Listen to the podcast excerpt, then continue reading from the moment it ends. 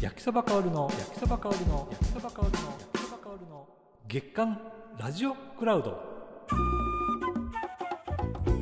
ご機嫌いかがですか？焼きそば香るです。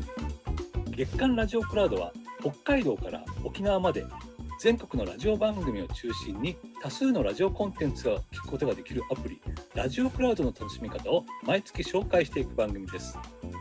私焼きそばかおるがラジオクラウドで聞くことができる番組ラジオクラウドに載せてほしい番組を全国からえりすぐりゲストを招いてラジオの面白談義をしてまいります。さて今回ご紹介するのは RBC 琉球放送の沖野彩アナウンサーです。広島出身入社3年目カープとポムポムプリンが大好き。入社1年目から午後のワイド番組のワンコーナーに出ては独特のワードセンスマイペースな振る舞いで沖縄のリスナーをざわつかせ2021年4月にスタートした日曜のワイド番組「沖野綾の中沖」では主におじさまリスナーからの投稿にバッサバッサとツッコミを入れ沖縄の数あるラジオ番組の中でもひときわ異彩を放っていることで話題となっております。その他歌のない歌謡曲モーニングブレイクテレビ番組の A ランチなどで大活躍の沖野綾アナウンサーですよろしくお願いしますはい、よろしくお願いします。すっごい嬉しいです今日 話できてそうですね。ちゃんとお話しするのは初めてですもんね。いやあのねえっと入社1年目の時にうん。お昼の RBCI ラジオの看板番組のはい。「ミュージックシャワープラスプラス」に出てらっしゃったじゃないですか はい。ワンコーナーとかでそうですね。週1回コーナーで出てましたね。出てましたよねであの頃からちょっと面白おかしいぞという雰囲気を味わわせていて面白おかしいとは。これなんかあるぞでその。沖縄のリスナーはもちろんですけどはい。ラジコで聞いている全国の他の地域のリスナーさんもこれは何かあるぞと思って集まってたわけですよ。やっぱり何かあったわけですよ。中時始まって。そうですね。今年の4月から沖縄へのチルドキが始まって、い、や、まあ全国いろんな方からね、あのいろんな声を、いろんなメールをいただいて。ちょっとね、あのまあ、はいちょっとあの迫ってはいきますが、うん。あるリスナーさんが、えっ、と沖野さんのことを、まあはい RBC の本社のある雲字に関連しまして、はい。雲字の変態磁石って呼んでたんですよ。出 てきました。そうなんですかでそれは初めて聞いたな、それは。あの沖野さんは別に変態じゃないんですよ。沖野さんの周りに変態のリスナーが集まってごごごく一部ですよ一部のリスナーがな集まってくるといううん。あくまでもごく一部ですけど磁石の役割として私がいてってことですね。沖野さんは別に変態を寄せ寄せ集めようとしてるわけじゃない ではないです。ではないです。蓋を開けてみたら日曜日の朝10時からの番組なのに変態チックな人がごく一部ですけど集まってるっていう。そうなんですよね。なんか最初はチル時って言ってそれこそはいまあ日曜の朝からの番組にぴったりなこうチルなひとときをお届けしますよっていうことで始めた番組なんですけれどもなんかね第1回2回ぐらいまではその空気感でやれていたんですが3回目ぐらいからちょっと様子がおかしくなってきまして そう今ね焼きそばさんがおっしゃったようにちょっとこう変態の素質のある方々がですね集まってくるようになってきてはい。そこからまたあの男性だけではなく女性たちがまた強烈な個性を持って集まってくるようになってきて、うん今なんかかなりカオスな空間がね 日曜日いつもあの繰り広げられるようになってきましたね。これあれなんですよあのね日曜のお昼の番組って、うん、いいろんな番組あるんですけど大抵は落ち着いた番組が多いんですよ。やそうですよね。うん、いや沖縄 RBCI ラジオだけちょっと磁場がちょっとおかしくなってる あのでも前身の「ビラデウィーケンド」っていう番組はもうまさに日曜のこう朝とかお昼にぴったりな感じでお届けしてたんですよ。うんはいはいはい。だから多分多分まあ他のラジオのスタッフたちもその系統を受け継いで私はやるだろうっていうふうに多分踏んでたと思うんですよ最初に声がかかった時は。ところがはいどっこい、私とディレクターが選ぶメールを間違えてるのかそうそうそうそうそう。キル時って呼ばれてますからね今もいやもうね夜の番組みたいな感じになってますけどう。そうですね。まあとはいえこれちょっとフォローしておかないといけないのは、うんあの真面目なところもあるんですよねちゃんとね。そうですどこの辺に？え？せっかくフォローしようと思ったのに。聞きたいなと思ってこう客観的な意見としてあやっぱちゃんとあり映画のコーナーとか真面目じゃないああそうですねそうですねですか。うん。い他ろんな映画をね県内での公開中の映画ご紹介したりとかそうね沖縄って素敵な映画館がねありますよね。倉塚劇場そうですね。としてあるんで、まあそれ以外なかなかあれですけどね。あとはちょっと変態チックですけど。あとチルトルチュっていうコーナーはねあのはい中では一番チルの時間として、まあ、美味しいものを私が食べてこんなものですよこんなお店にありますよって情報をお伝えするっていうコーナーは、まあ、チルかなっていうふうに個人的には思ってるんですけれども。ねだっていいの？はねおお子さんからの投稿も多いですよね。あそうですそうです。あのリスナーさんのお子さんたちが結構はいメールを送ってくれるようになってですね、うん。毎週この時間のメールを送らないと寝ない？その前の夜に。っていうぐらいもうルーティンにしてくださってる方が結構いてすごいありがたいなと思っていつもその時間だけすごい心が休まるんですよ。えーそれってあれですか？あの沖野さんの喋り方とか声に反応してるってことですかね、どうなんですかね？でも私のこと呼び捨てで呼ぶんですよねその子たち。だから沖野綾って呼ばれるんですけどもしかしたら同じぐらいのこう精神年齢だっていうふうに思われてるのかなっていうふうに思います個人的には。同じこう多分土台なんて言うんだろう同じ土俵の上でこう一緒にいる感覚なのかもしれないですねそういう子たちにとったら。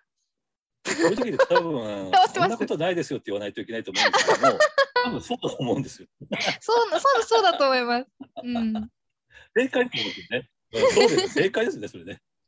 そうだと思いますね。奥野さんに、まあ、改めてなんですが、どんな人なんだろうというのをいろいろ聞お聞きしたくてうん、あの広島の出身なんですよね。そうなんです。出身は広島県ですね。あの子供時代ってどんな感じだったんですか？へえ、もうなんか孤独な子でしたよ、すごく。え？あの生まれは広島で、両親も広島の出身なんですが、育ったのが12歳まで神奈川県の川崎市というところで育ちまして、そうなんです。で、結構こう、なんて言うんだろうな、やんちゃな子たちも多い地域だったので、ああ、うん。そうなんですよ。ですあごいこう。そんなことないですよ。やんちゃな子もいれば、まあ、いろんな子がいる学校だったんですけどそのピラミッドがまあすごいあるわけですよねやっぱりヒエラルキーがある中でその枠の中にいない子でしたいつもそうなんですか。そうなんです柵の外？そうカーストの外にいる子でしたえ、それって、え、じゃあどうするんですか？喋らないってことですか？あのほとんど友達がいた記憶がなくて小学校6年生ぐらいになってやっと友達ができてそれまではなんかいつも寝てるふりをしてたりとかあ休み時間寝てるふりとか、あと本読んでたりとか、なんか外でドッジボールみんなでやるのにも誘われないし、行きたいとも思わないみたいな子供でした。ーやばいですね。そう、やばいんですよね。振り僕返るもとすごい。全く同じなんですけどね。本当ですか？本当同じですよ。僕、子供の頃の記憶ほとんどないんで。なんか消そう消そうとしてるんで。ああ、そうですね。私もあんまりこう具体的に楽しかった記憶とか小学校で一個もないんですよね。だって僕、修学旅行と。うんあのうさぎ小屋を見ながらいかに20分を一人で過ごすかっていうことばっかり考えてたんですよね。幼稚園からですか、それ？すごいですね。幼稚園では楽しくやってた記憶があります、私は。小学校から暗黒が始まったんだと思うんですよね、多分。えー、じゃあそのまあじゃあ川崎時代があって、でうん、まあ、ちょっと飛びますけど東京、はい大学は東京じゃないですか。そうですね。でその時はなえ芸能活動とかされてたんでしたっけ？ああ、なんか芸能活動とも言えないような、あの一応事務所に入っていてですね、はい芸能事務所には入っていたんですけど、特にそこで何かお仕事をしたりとか活動をするようなこともなく、そのまま就職活動をして沖縄に来たという感じで、いつもその時代の話をし聞きたいっていうふうにね、あの言っていただくこともあるんですけど、特に話すことがないんですよね。そこでも陰キャを発揮してました。全く仕事もないっていう。なんで芸能事務所入ったんですか？なんかあのやっぱりアナウンサーとかになる子ってミスコンか芸能系か、何かしらそういうこう表に出る仕事をしてる子が多かったんですよ。はいはいはいなのでやっぱそういうのをやってた方がアナウンサーになりやすいのかなと思って門を叩いたっていう感じですね。そしたらそもそもアナウンサーになりたかったわけですね。あそうですそうです。なんか就職活動をする前から、まあ、高校と中学どっちも放送部だったのでこうアナウンサーっていう仕事をやってみたいなっていう気持ちはあって、はいで大学時代にこうどういうふうにしたらアナウンサーになれるだろうって考えて、まあ、安易な考えですよね。そういう表に出る仕事をしたら近づくんじゃないかと思って一応やってみたっていう感じですね。アナウンススクールは行ってました？ました。でその時にあれですか？田村ゆりさん RCC のそうなんです。てかもう田村ゆりさんに関してはアナウンススクール以前に中高6年間同じ学校なんです。あそうなんですかだから仲がいいんですね。あ、そうです、そうです。RCC の田村ゆりアナウンサーは中高6年間一緒でで大学は違うんですけどアナウンススクールも同じスクールに通っていたので結構長い間そうですね同じような経路をたどってますね。アナウンサーにもなってますし。えということは RKB の辻まりなさんともお知り合いですか？一緒です。あのねただ、ううんん、アナウンススクールってとっても大きいんですよ。あ人数が多分1000人ぐらいいるんじゃないかな。だからこう、一緒のクラスになったことはないですね。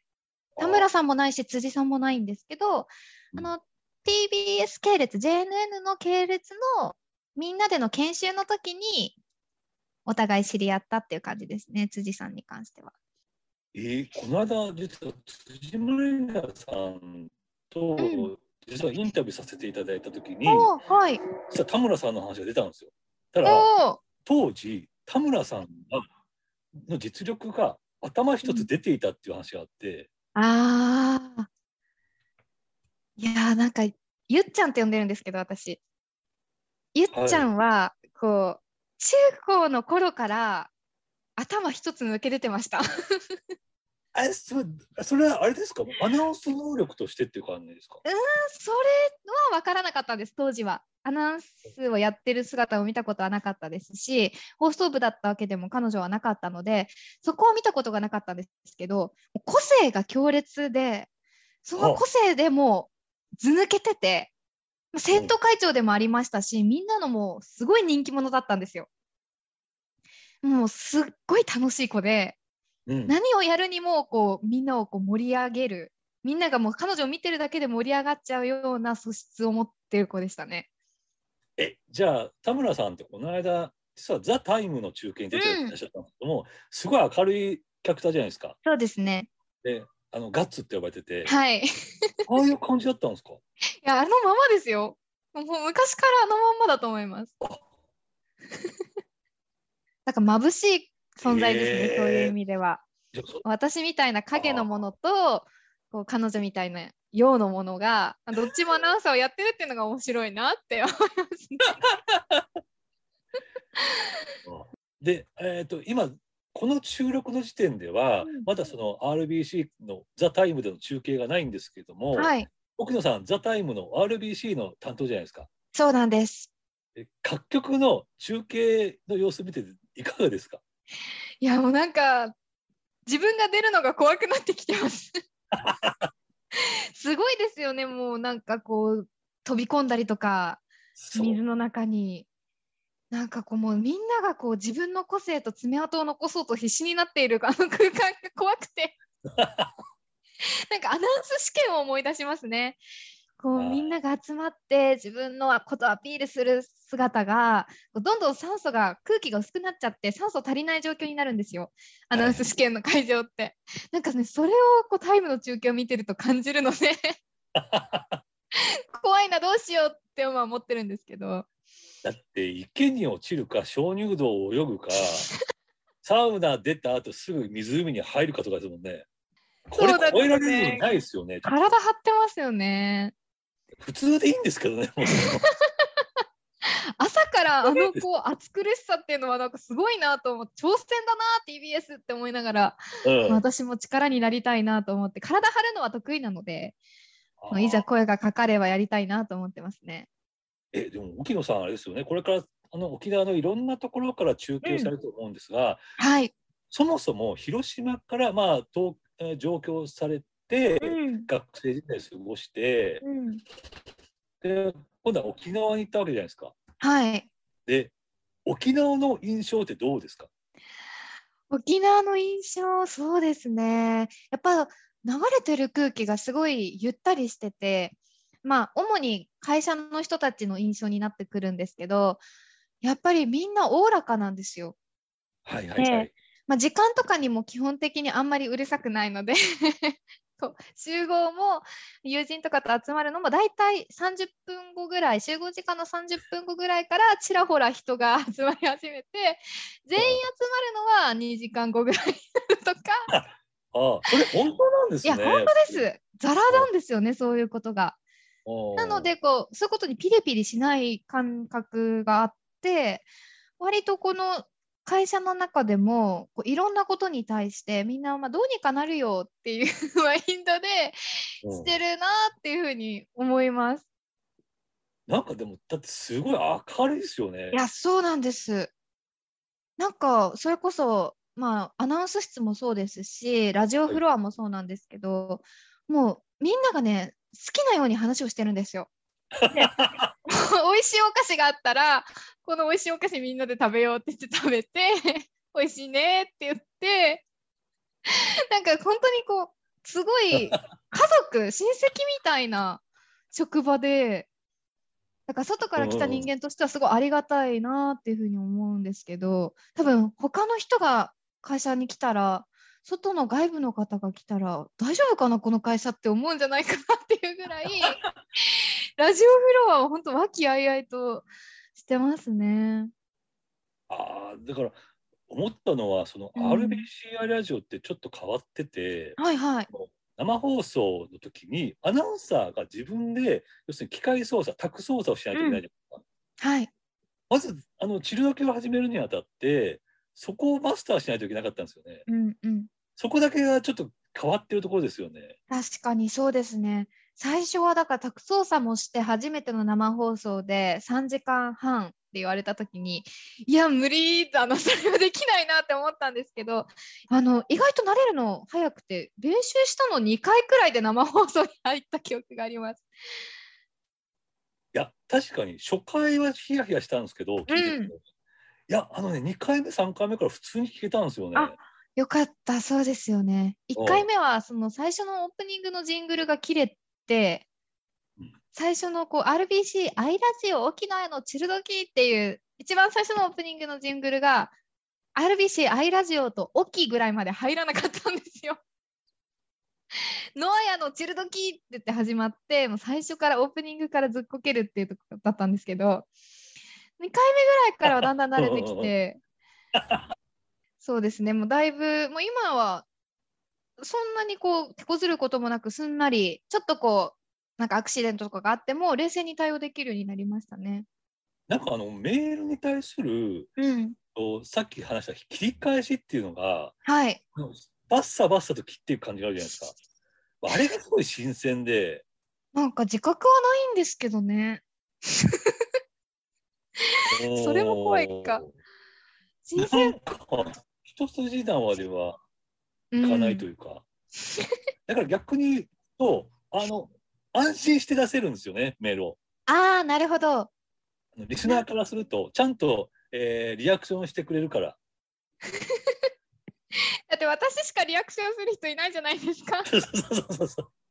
だからもうするしかないんですよ。だからこう聞いてる方々がやっぱ退屈しないようにこうより面白い話をできたらいいなっていうふうに思ってて私普段の私は多分面白くない人間なんですよ。すごい あの感情にもあんまり起伏ないですしこうあんまりこう人に興味ないよねって言われるようなタイプの人間でもともと。ででもラジオやるってなったら人に興味なくて一人でラジオなんか絶対できないなっていうふうに思ってそこからこうどうやったらじゃあ1ただいたメールに自分なりの返しができるかとかそれに興味を持てるかっていうのをちょっと気持ちをちゃんともその意識を持ってやろうっていうふうに思ってちょっとスイッチを入れてラジオの時はやってる部分があるかもしれないですね。え、これ、そうか、これ、沖野さんに直接聞くのもおかしいんですけど、うん、オンとオフの違いってあります？あーでもあると思いますね。性格とかはもちろん変わらないですけどはいやっぱり普段喋ってる時とももちろん声の出し方も違うしやっぱりなんか突っかかりに行こうって思ってラジオやってるかもしれない。なんかこうツッコミどころとかその人のここが変だな面白いなって思う私のなりの視点をこうラジオでは出したいなというふうに思って一つこうそこでは突っかかってくぞっていう 気合を入れてやってる部分もありますねラジオは。じゃあ今の状況、様子をうん、子供の頃の沖野さんが見たらびっくりするんじゃないですか？びっくりすると思う。もうシャットダウンしてましたもん。全部もう 自分の周りをガチガチに囲って人から何を言われても気にしない私は私の世界別に人に興味を持たないぞっていう子供だったのでも多分びっくりするんじゃないかな。すごい明るい人になったなって思うと思います。昔の自分が私を見たら。え、なんか僕思うのは、そのアナウンサーになるっていうこと自体、すごい難関を突破したわけじゃないですか。ああはい。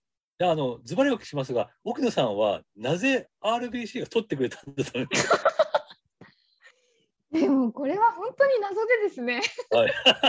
多分なん なんですかね私多分 RBC が取ってくれなかったら他では多分アナウンサーで採用なかったと思うんですよ。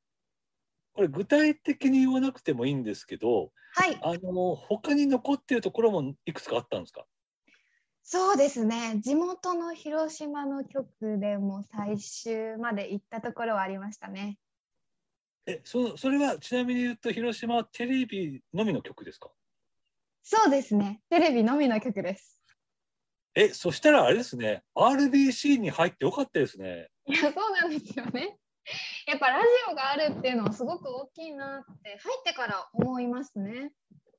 ああ、ね、いきなりテレビでも、まあもちろんテレビうん単位でもいいですけど、なんかラジオで喋れるっていうのがね、結構大きいんですよね。本当にそうでやっぱりこうラジオを若いうちから任せてもらえる環境にあるとやっぱり喋りっていうのも身につきますしあのラジオもテレビもあることでやっぱり露出する環境がすごい整ってるので他のあのテレビだけの局の同期の子とかと話をしてる時にやっぱラジオあるのいいなって羨ましがられることはすごく多いですね。ね、テレビって、まあ、テレビはテレビでいいんですけどね、うん割と一言ずつ喋んないと、長いとね、使えなくなっちゃったりするし。そうですね。と自分の話ができますねラジオは。あ、そうそうそうそうそうそう。テレビはほとんどもう決まった、ね、尺の中で決まった話をするっていう感じですけどラジオってもう自由すぎるぐらい自由なのでうん。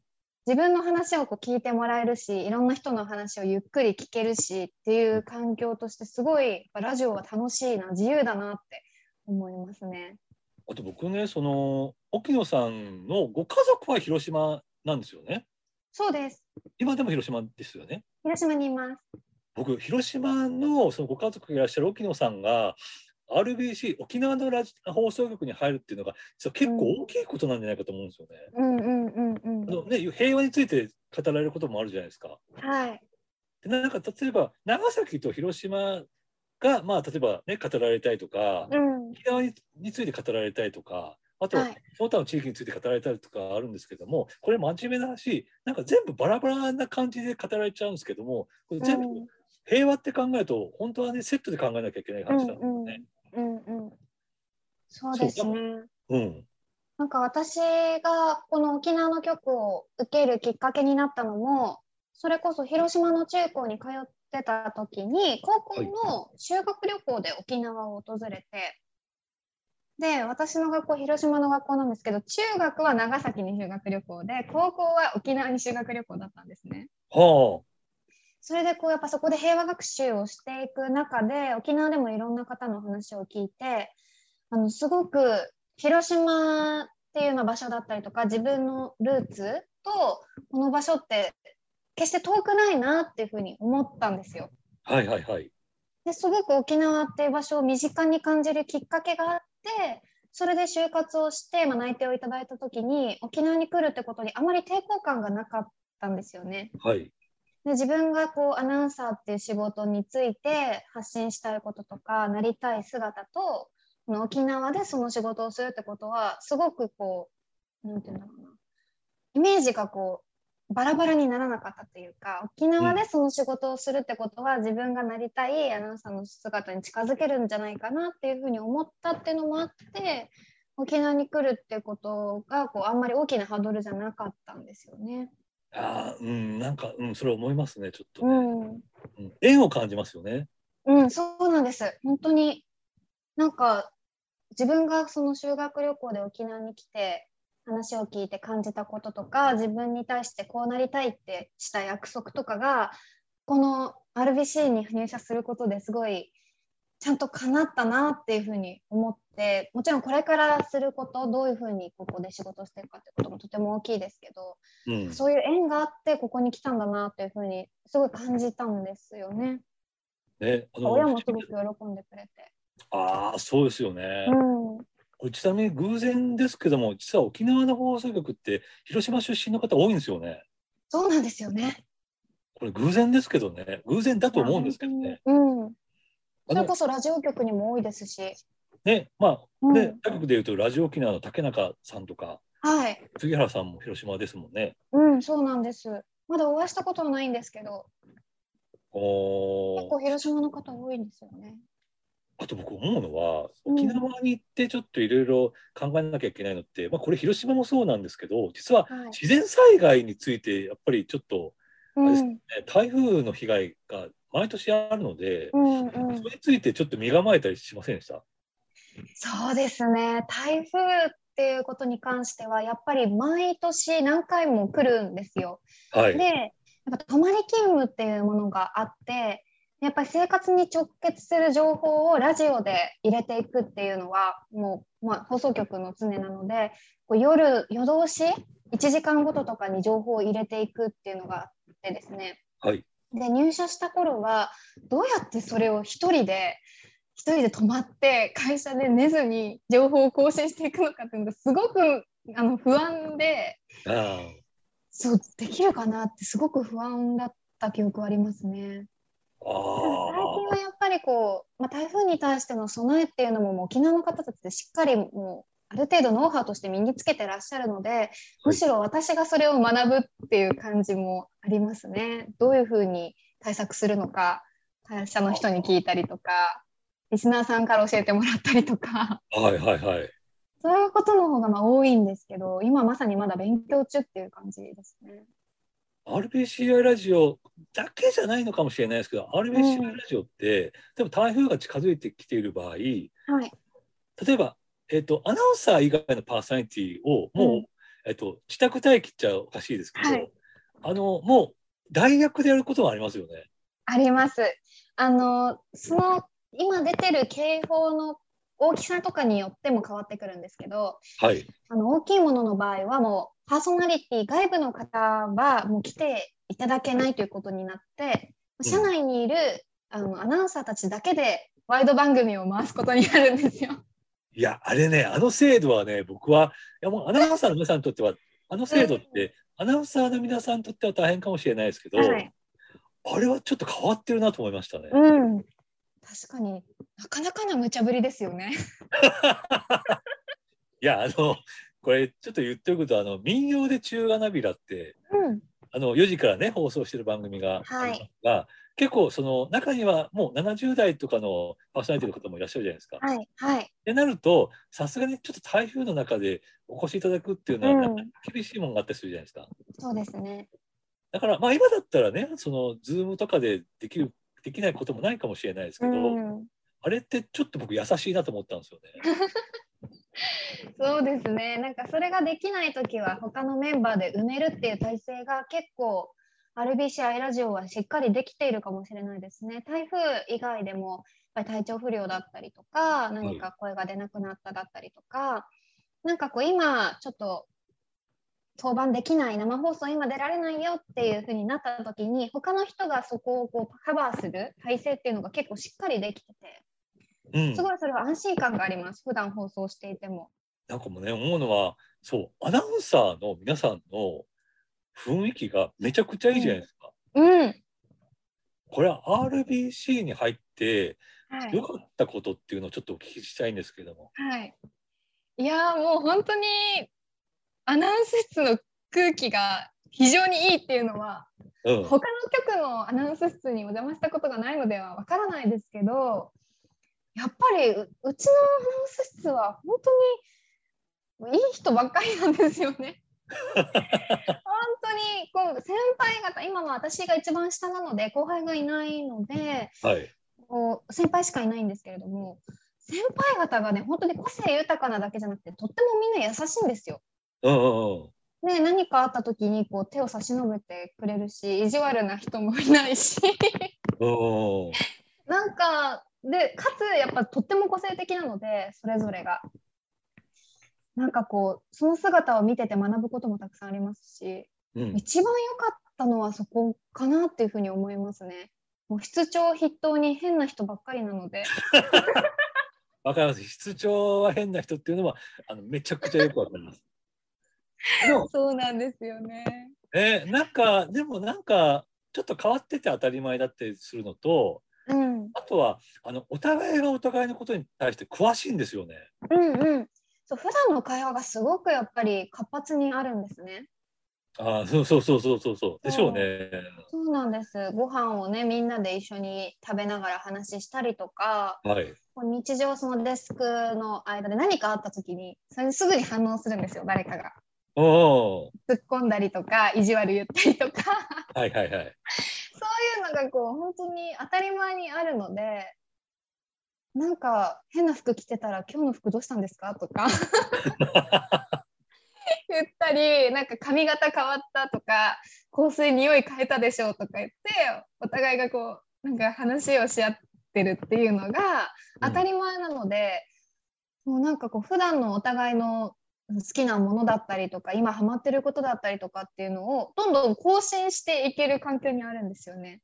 ああい。ないのでこのそうそうこの人のこと今なんか話題ありますって聞かれて詰まる人があんまりいないかもしれないですね。すっごい。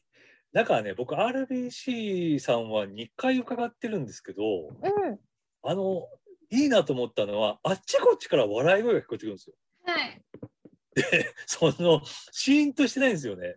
うん、なんかこれはすごいなと思っていやあの沖縄の放送局ってうん、あのラジオ沖縄も FM 沖縄もやっぱ明るかったんですよ。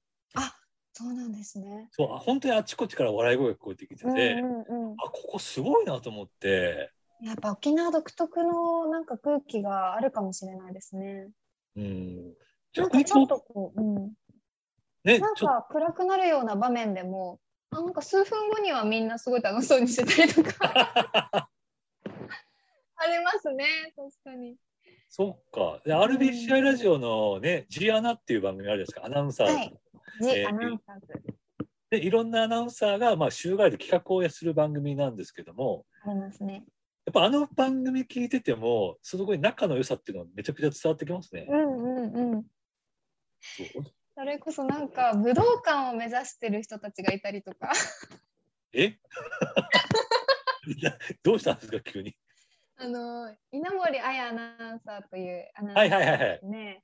あのいろいろ無茶ぶりをまあ彼女はするんですよ他のジアナの番組の中で他のアナウンサーたちに。はいはいはいはい。で最近はあの片野達郎アナウンサーというスポーツの実況とかをよく担当されるアナウンサーとあと報道のキャスターをされてる中田貴子アナウンサーっていうはい。方と3人でジアナをよくお届けしていて、はい。その中でなんかいつも歌を歌って3人で合唱みたいな感じで歌を歌ってはい。なんか今の流行りの曲とかをですよね、はい。あの3人で合唱してなんかどんどん技術を向上して目指せ武道館って言って。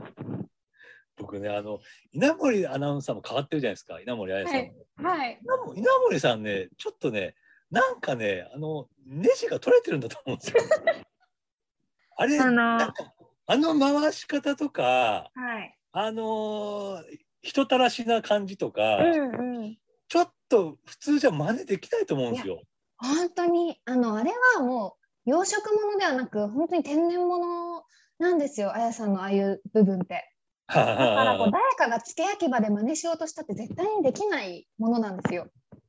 いやこれだってこれはすごい。なんかねあのちょっと他の人が聞いても嫉妬する面白さですよね。そうですね。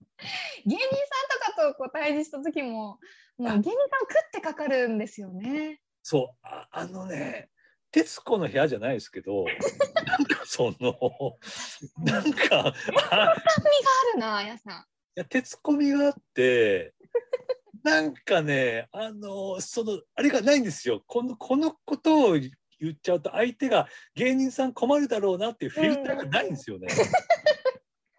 いや本当にそうだと思います。だから人気者ラジオってねあの土曜日の番組ね、若手の子がいっぱい出る番組がありますけど、あそこに入っちゃうともう唯一無二の番組になるじゃないですか。はい。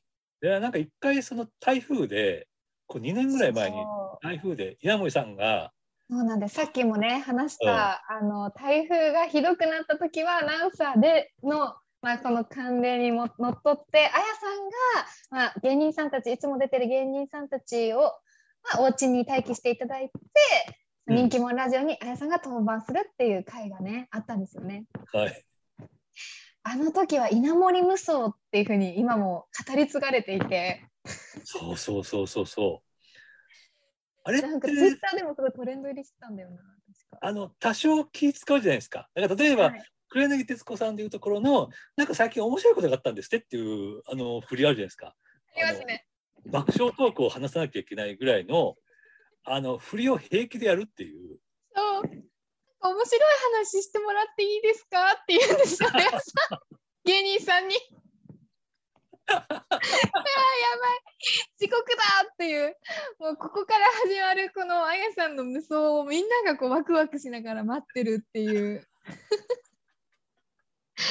恐ろしいですよね。であのそれこそ私も最近チルドキでお休みをした時にあやさんがピンチヒッターをしてくださった回がありま。して、そこでも、まあ、いつもと違うまたチルドキお届けすることになったんですけど、はい。そこの中でもまた人気者ラジオに出演してくださってる芸人さんのカイリさんっていう方がはい。ああのゲストとしていらっしゃってうん。そこでもあやさんやっぱり人気者ラジオの無双再来言って 大暴れされたようで いやみんながもうね喜んでました。これね稲森彩さんの面白いところっていうのをぜひねあのーなんかわ分かってほしいですねちょっとね。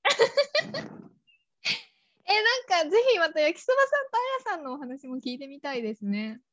えー多分あれですよあのなんかあのなんか東京で面白いことあったらしいですねって言われてあーっていう多分一生噛み合わないんじゃないかなと思います。焼きそばさんをもってしても。あやさんとの会話は斜め上をね行くんですよ本当に。いやこれねでもねこれ本当ねあのー台本で書いても絶対でできないような発想じゃないですか。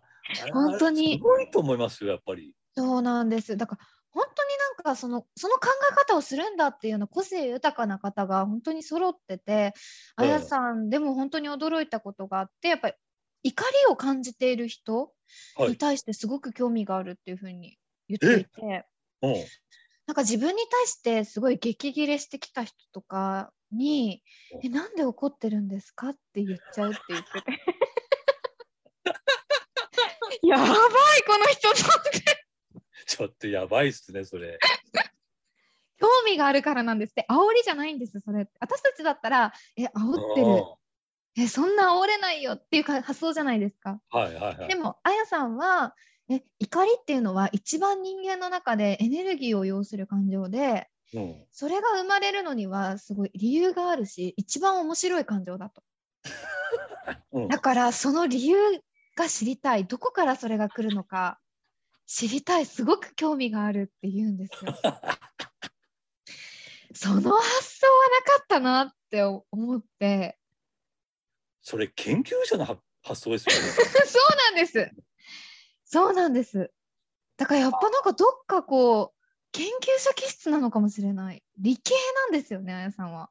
ああれですよね。あの海洋大学でしたっけ？そうなんです。東京海洋大学のご出身でえー、いやうんなんかだから生態が気になるんですよね。うん多分そうだと思いますどこからそうその感情が来るのかとかそういうところにすごく興味を持たれる方で、うわいやだからあれですよね。あの、うんなんか最近面白いあぜひ面白い話をしてくださいって言われた時のはい相手の感情が気になるんですよね。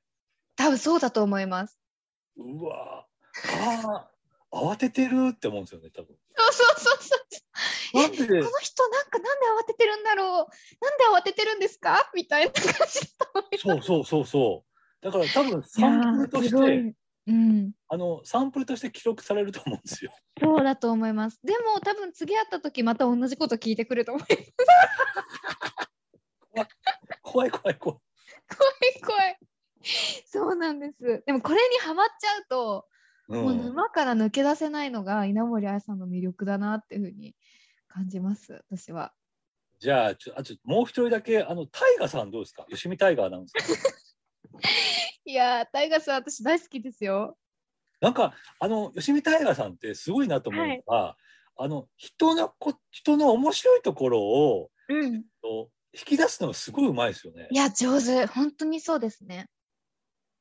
だからこうなんどんな番組でもひピンチヒッターが本当に楽しくなるしうん。こうミュージックサワーに新しい方が来た時もタイガーさんとやるのはすごいやりやすいっていう方がやっぱ多くてうんで私も何度か5回ぐらいかな「ミュージックシャワープラスプラス」という番組でピンチヒッターをやらせてもらってるんですけどはい。そこでもやっぱタイガーさんとタッグを組んだ時にとってもやりやすいんですよ。ああいいこと。うん。うん、すごいなと思います。で、タイガさんは自分が面白く、面白いか面白くないかっていうのもすごいもちろん気にされるけど、はい。相手を引き出せたかどうかっていうのもすごい多分意識されながら話をされてるんだと思います。ああいやそれはねすごい思いますね。うんうん。いかに相気遣いなんで手すよね、多分。そうそう相手に面白く喋ってもらえるかっていううん、その雰囲気作りをしてますもんね。そうですね。でも、あの日常だとコミュ障っていうところがまた面白いですよ。なんかここがね難しいというかわからないんですよ。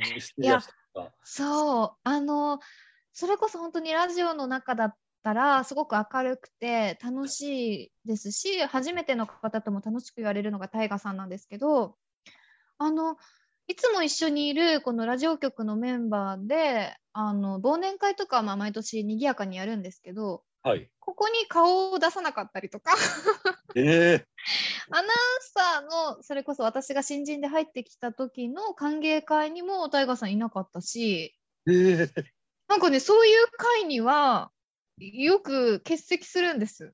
ああああでも難しいのが、じゃあもう、うんタイガさんは来ないから、最初から声かけとかないで、まあ、他の人に声かけて、タイガさんは今回は誘わないでおこうっていうふうにすると、はい。すごくすねるんですよ。あ あめんどくさい。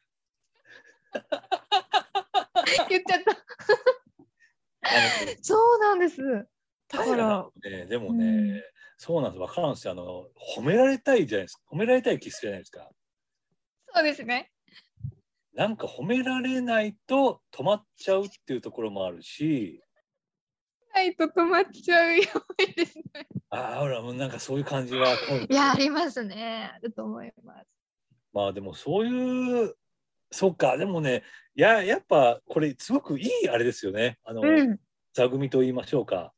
そうなんです。なんかそういう可愛らしいところもあるから、こうまた魅力になっていて、これすごく男前で人気者でっていうんだったら、こう反感を買う部分もあると思うんですけど、あタイガさんはまたちょっとこうそういう自分のダメなところとか出すのもすごく上手な方なので、はあ。すごいなーって思いながら、勉強になるなと思いながら見てますね。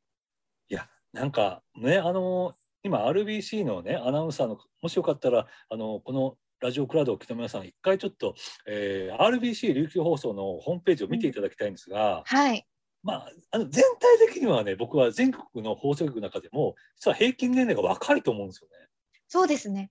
非常に若いですよね。結構若いですね。特に女性はもう30歳くらいまが一番上の方が30歳ぐらいなので、あー20代がほとんどなんですよね。そう、バンバンその、えー、と現場で活躍されていて、でだから逆に他の放送局の人が羨ましがるぐらいなんですよ。うんうんうん。なかなかね、あの2年目、3年目とかだと、ね、ずっとアシスタントとかじゃないですか。うん。けど、大河さんもそうでしたし、あのね、鎌田さんとかもすごいバンバン活躍してましたけど、中田はい。さんだったりとかね、はい。えーあと中村美鈴さんだったりとか、はい。バンバンボール投げられるっていうか、うんうん。ね、そういう番組が非常に多いので、はい。ぜひその月刊ラジオクラウドをお聞きの皆さん、ぜひあの沖縄の RBCI ラジオをね、聞いていただくと、うん。あなんかすごい明るくて楽しくて、でも時には報道とかはすごい真面目にやってるから、うん。あここすごくバランスがいいなっていうことをね気づか気づくんじゃないかなというふうに思いまして最後に確保しておかないと今日はあれですもんね。あのなんかずっと変変態だとか 友達がいないとかそういう前半ほとんどそれだったんで後半なんとかその真面目な話をしないとまずいこと。全然挽回できてないような気がするんですけど。大丈夫ですかね？全然いいと思います。大丈夫ですかね？先輩もなんか悪口悪口じゃないんですけど悪口だと思われたらどうしようと思って全然いいと思います。ではですね、最後にですね、あのー、昼時だったり、えーまあ、これから出演する「ザ・タイムだったりとか、まあ、はいいろんな番組に出演されますが、ぜひですねあの、聞いてください、見てください的なメッセージをお願いできればと思います。わかりました。はい、ラジオクラウドをお聞きの皆さん、はじめましての方もいらっしゃると思います。えー RBC アナウンサーの沖野彩です。えー日曜日、沖野彩のチルドキという番組がやっています。私、くも字の変態磁石でしたっけ？って呼ばれてるっていうのは初めて知ったんですけれども、まあもうその名の通りと言ってもいいかもしれません。本当にね、強烈なあのリスナーの皆様があの強烈なメッセージをたくさん送ってきてくださってそれを何言ってるか分かりませんって言ったりとか、まあ、その人より傷をえぐるようなことをしながらですね。あのチルな時間と言えるかは分かりませんけれども、まあ、日曜日の、まあ、皆さんがねまったりする時間にちょっとこうくすりと笑えるような時間になればいいなと思ってラジオをお届けしております。まあ、長い番組なのでねちょっと聞いてみようかなって気軽な気持ちでぜひぜひチャンネルを合わせていただけたらなというふうに思います。そしてぜひ気軽にツイッターでもご参加いただけますので、メールでもね、ツイッターでもご参加いただけたら嬉しいです。そして、ザ・タイム TBS の朝の新番組でも RBC 沖縄から私参戦する予定となっています。ぜひぜひそちらの中継の方もお楽しみいただければなと思います。よろしくお願いします。はい、ちなみにこれ言い忘れておりましたけれども、はい。あの沖野綾の中時は日曜日の朝10時からの放送です。はい、そうです。これ全然言ってなかった。日曜日の朝10時から午後2時までの生放送となっております。はい、こちらぜひ聞いてください。そして、ザはいタイムもよろしくお願いします。あれ、どっかあれですか、水に飛び込んだりとか、なんか食べられたんですか？そうですね。他の人と同じことをしても面白くないので、あーちょっと何がいいですかね？大食いとかやってみたいなと思ってます。あ、これは大変ですよ、これ、僕は。早食いとかやりたいですね。で、これ、あの大食いって僕見てて思ったんですけど、うん、綺麗に食べないと、結構、あれですもんね。あのね。なんか言われちゃいますもんね。うん、苦情が殺到するかもしれないですね。難しいですね、やっぱりでも。綺麗に食べるの結構得意なんですよ。私早く綺麗に食べるのが。じゃあ、いいんじゃないですか。はい、ちょっと挑戦したいなと。うん、まあ、沖縄らしい中継になるような気がしますので。そうですね。なんかね、綺麗な景色とかね。えー海とかからでもね。ね、で崖から飛び込む。いいかもしれない。なんかすごい飛び込ませたがりますね。綺麗な崖を。綺麗な飛び込み。というわけで、はいえー RBC、えー琉球放送のはい奥野彩さんでした。ありがとうございましありがとうたご。ざいました。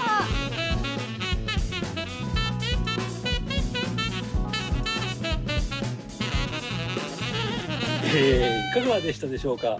あの沖野彩アナウンサーはですね、あのちょっと変わったところはあるんですが、実はあの芯がすごくしっかりしていて、実はあの伝えるところはきちんと伝えるという部分なんですね。あのちゃんとしている方でして、えーなんかいろんな、えーワイド番組以外でもですね、あの歌のない歌謡歌ったりとか、他の番組でですね、あのいろんな面を見せてくださっているアナウンサーだなという印象があります。ということで、えーいかがでしたでしょうか。また次回をお楽しみに。お相手は焼きそばかおでした。それではまた。